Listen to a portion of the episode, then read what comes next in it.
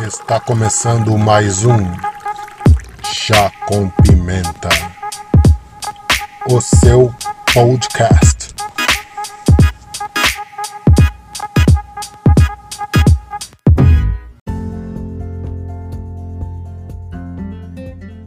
Sejam muito bem-vindos a mais uma Rapidinhas do Pimenta. Hoje, em busca de algo mais por Jefferson Nonato. Mas antes, siga-nos em nossas redes sociais. Chá com o Pimenta Podcast. Instagram, Facebook e se inscreva no canal do YouTube Chá com o Pimenta Podcast. Hoje, um episódio especial, um episódio emocionante de Jefferson Nonato em homenagem à sua irmã que faz aniversário. Maura Alice, parabéns, feliz aniversário de toda a equipe Chá com Pimenta. Eu a conheço pessoalmente e sei que é muito boa pessoa. Então, agora, Jefferson Nonato em busca de algo mais especial. É com você. Valeu, Pimenta. Bom dia, povo maravilhoso, tudo bem? Como vai? Como foram de semana? Tá tudo bem? A minha foi sensacional, graças a Deus. Então, meu nome é Jefferson Nonato, eu sou analista consultor de SAP Business One. Estou falando do Brasil, da capital paulista, e esse é o terceiro episódio das Rapidinhas com Pimenta, que é um podcast do Grande Chá com Pimenta. É um grande prazer fazer parte da bancada do Global News, entrevistar pessoas que acabam cedendo suas histórias para o podcast do Pimenta. E hoje é o terceiro episódio do meu podcast Em Busca de Algo Mais e eu queria pedir licença para vocês para nesse dia fazer uma homenagem, prestar homenagem para uma pessoa maravilhosa, a qual eu amo muito e que está fazendo aniversário hoje e aproveitar para contar uma história que vai servir para muitas pessoas, eu espero, como serviu para mim. Então hoje em busca de algo mais vai falar do amor entre irmãos, a amizade entre irmãos.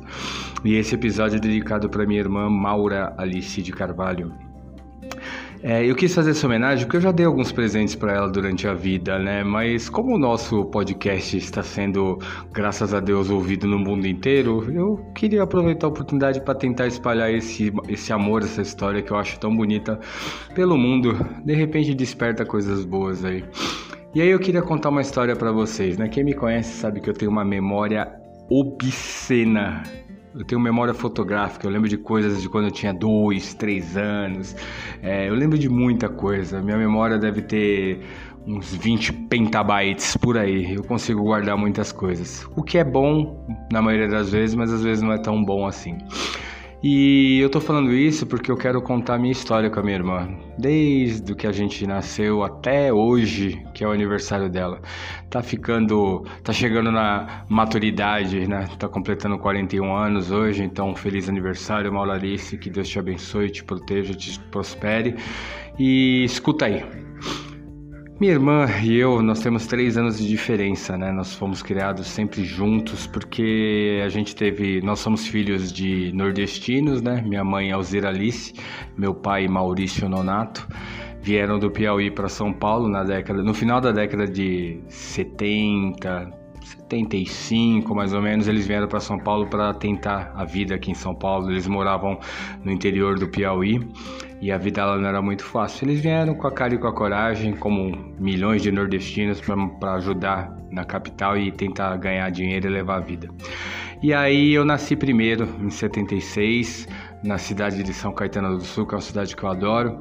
Minha irmã nasceu logo depois, em 79, na mesma cidade. E a gente morava numa casinha bem pobrezinha, um curticinho, ali na Avenida do Estado, onde hoje é o Carrefour. Então não era fácil porque era um, era um curticinho, então a gente morava na frente do rio e naquela época o rio enchia. Quando chovia, é, a água entrava para dentro de casa e a gente era muito pequenininho, os nossos pais tinham que junto com os vizinhos colocar água para fora, então eles colocavam a gente na beliche em cima pra gente não ficar molhado. E era triste a situação, mas a gente conseguia se divertir, né? A gente ficava lá na beliche, lá em cima, eu olhava aquilo e não entendia naquela época. Hoje eu entendo que nossos pais queriam proteger a gente enquanto tentavam salvar os móveis, né? E lá a gente começou a vida, começou a ter as primeiras festas de família, né? Nossos pais, graças a Deus, começaram a trabalhar, começaram a. A gente nunca passou fome, não foi isso não, mas a gente já passou muitas dificuldades. E os nossos pais começaram a ter que trabalhar e naquela época tinham que deixar a gente sozinho, então a gente já ficava sozinho desde muito cedo. E aí é legal, assim, tem muitas histórias, mas eu vou tentar focar em uma a cada década das nossas histórias. Dos, do zero aos 10 anos eu me lembro de uma que é antológica, todo mundo se lembra dessa. É, a Maura tava dormindo num berço e, e eu, sei lá por que cargas d'água quis botar fogo na cortina do berço para ver o que acontecia. e aí começou a pegar fogo na casa e Deus tocou no coração da minha mãe e a minha mãe voltou rapidinho, viu aquele fogo pegando no berço, minha irmã dormindo, nem acordou, já era dormioca desde cedo. E me deu uma surra. Até hoje eu não sei porque que eu fiz aquilo, porque eu já amava ela desde aquela época. Acho que foi só para chamar atenção mesmo, sei lá. É, se fosse hoje, né, nesse mundo de hoje, provavelmente problematizariam a minha ação. Eu teria que fazer terapia, teria sido internado num sanatório e sei lá o que teria acontecido, mas na época foi engraçado. Ah, e esse é o caso que eu me lembro assim dos 10 anos. Dos 11 aos 20, nós nos mudamos para um bairro da Zona Leste chamado Vila Alpina e lá foi muito legal, porque a gente começou a frequentar a escola, começou a entender o que era adolescência, os primeiros conflitos, buscar as amizades e tal. E a gente também ficava sozinho, né? A gente ficava sozinho a tarde inteira, porque. A tarde não, o dia inteiro, né? De manhã a gente ia pra escola, voltava 11 horas, meio-dia, e nossos pais chegavam entre 4 e 6 horas da tarde, então a gente ficava o dia inteiro sozinho. Cara, era muita história legal, velho. A gente tinha que fazer a nossa própria comida, na época não tinha micro-ondas, então nossa mãe deixava a comida separadinha em Tupperwares na geladeira, a gente tinha que chegar da escola, esquentar, a gente tinha um monte de atividade, né? Aí comia, depois de comer, a gente tinha que limpar a casa, fazer a lição de casa e esperar os pais chegarem mas era muito divertido, a gente era muito feliz. A gente conseguia fazer diversão com muita coisa, muito brinquedo. Nossa, teve muita história legal. Eu subia no telhado, caía, me machucava, e eu com, com as pernas doendo, cheio de arranhão, tinha que fingir que não tinha acontecido nada porque eu tinha medo da minha mãe ficar brava quando ela voltasse. Aí minha irmã de vez em quando dava perdido que tinha na casa das amiguinhas dela, mas eu também não podia falar porque a gente era cúmplice, né? Sempre foi cúmplice. E foi muito legal nessa época, porque desde cedo eu percebi que a gente ia se destacar, modéstia à parte. Ela ia se destacar como mulher, com as amigas dela, com o círculo dela, e eu ia me destacar com o homem no meu círculo. A gente não ia ser pessoas comuns. Eu não tô falando isso com soberba, não, tô querendo falar isso para vocês entenderem a história onde que eu quero chegar. E nossa, tinha muita história legal. A gente ia para as primeiras festinhas, a gente era muito grudado, né? Então onde um ia, o outro ia. Tinha que convidar ela, mas tinha que me convidar. Tinha que convidar eu, tinha que, é, tinha que levar ela também. E sempre foi assim, cara. Sempre foi desse jeito. E, e, e, é uma marca que a gente tinha. Todo mundo pensava que a gente era namorado, não é, irmão? Porque a gente só ficava junto, indo para cima e para baixo. E não era um fardo, era um prazer. Até hoje é um prazer, apesar de acontecer menos. Mas sempre foi um prazer fazer as coisas com ela. E nossa, foi, a gente foi, fez a primeira viagem para o Rio de Janeiro juntos. A gente gosta, eu gosto muito de viajar com ela, né? Então a gente fez a primeira viagem ao Rio de Janeiro Cara, eu acho que a gente tinha sete anos. Era maravilhoso.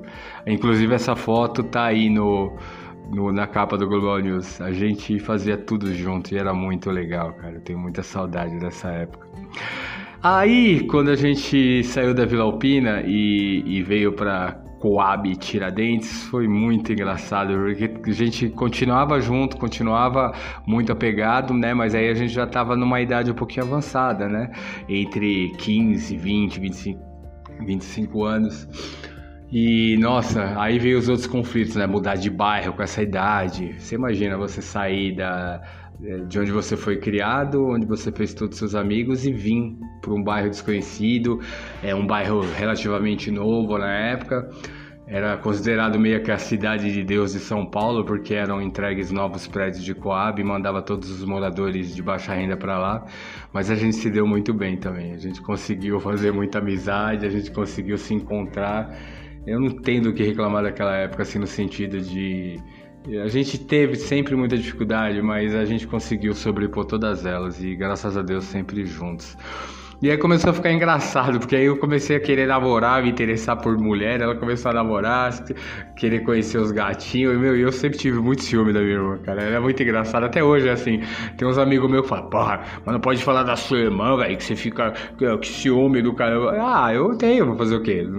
Eu acho esquisito, eu sei que ela tem que namorar, mas eu gosto sempre de pensar que quando a Maria Fernanda nasceu foi a cegonha que trouxe, eu tenho dificuldade de imaginar ela com outra pessoa, assim, sabe?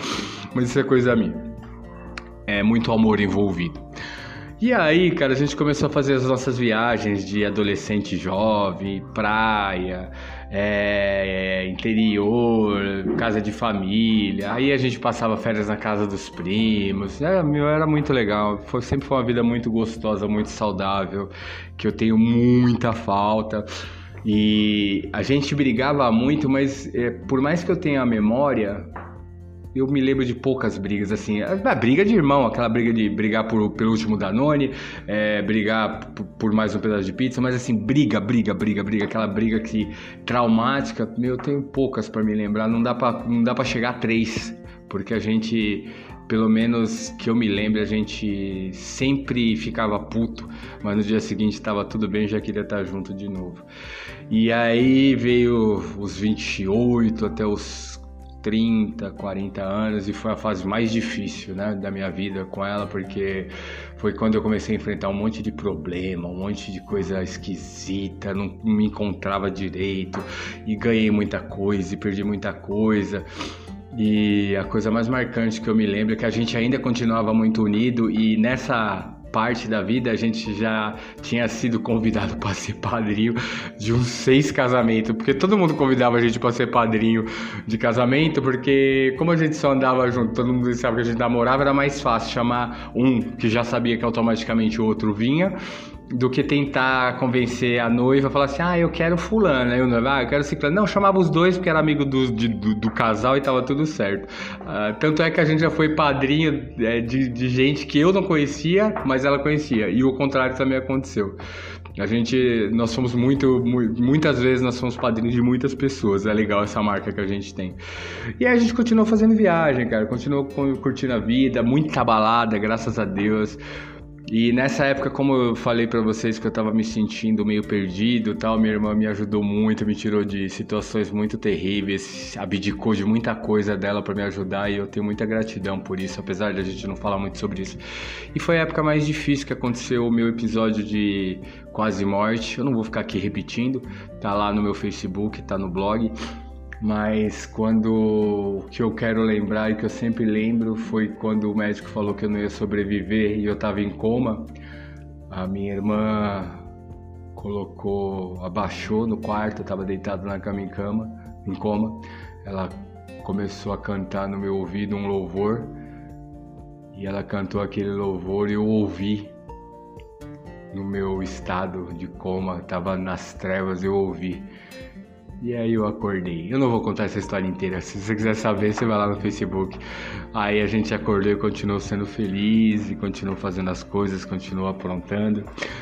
E, cara, eu tenho muita coisa a falar dela, mas eu só queria deixar essa homenagem e para finalizar, antes disso eu não podia deixar. Ela, ela foi tão boa para mim e eu amo tanto que ela conseguiu ainda, mesmo que indiretamente, quando a Maria Fernanda nasceu, é, eu consegui sentir a mesma emoção de quando eu era menininho e tinha minha irmã menor que eu. Porque a Maria Fernanda é a mini Maura, né? Agora não é mais tão mini, mas é a mini Maura. E quando ela nasceu, eu vi que tudo aquilo ia voltar e me deu um prazer, rapaz. Que eu falei, que legal, vou ter, eu tenho a opção de começar tudo de novo, né? E tá assim até hoje. E meu objetivo com esse depoimento é espalhar para vocês que estão ouvindo agora que é o amor em família ele é importante. O amor entre irmãos ele salva vidas, ele cria histórias, ele cria uma casca para você enfrentar o mundo. É, ele gera sentimentos bons. Eu não me arrependo de nada que eu fiz com a minha irmã, apesar das broncas. E hoje eu dou mais trabalho para ela do que o contrário, mas eu tô melhorando. Eu queria deixar essa homenagem para ela e dizer para vocês que estão ouvindo: ame sua irmã, ame seu irmão Não tem coisa mais pura, por mais que você tenha amigos, no final é só eles, só sua família, só seu irmão, sua irmã que tá com você até o final, que apesar de ficar puto da vida, eles nunca vão te renegar e eles te entendem. E é isso, tá bom? Feliz aniversário, Mauralice. Eu desejo que você seja feliz, próspera, realizada, que você ame e que quando você ame, que você também seja amada. Que Deus conceda todos os sonhos da sua vida até o último dia dos seus dias fartos. Depois disso, minha irmã, eu não tenho mais nada para te desejar. Muito obrigado, Pimenta, muito obrigado, ouvintes, pela chance de prestar essa homenagem.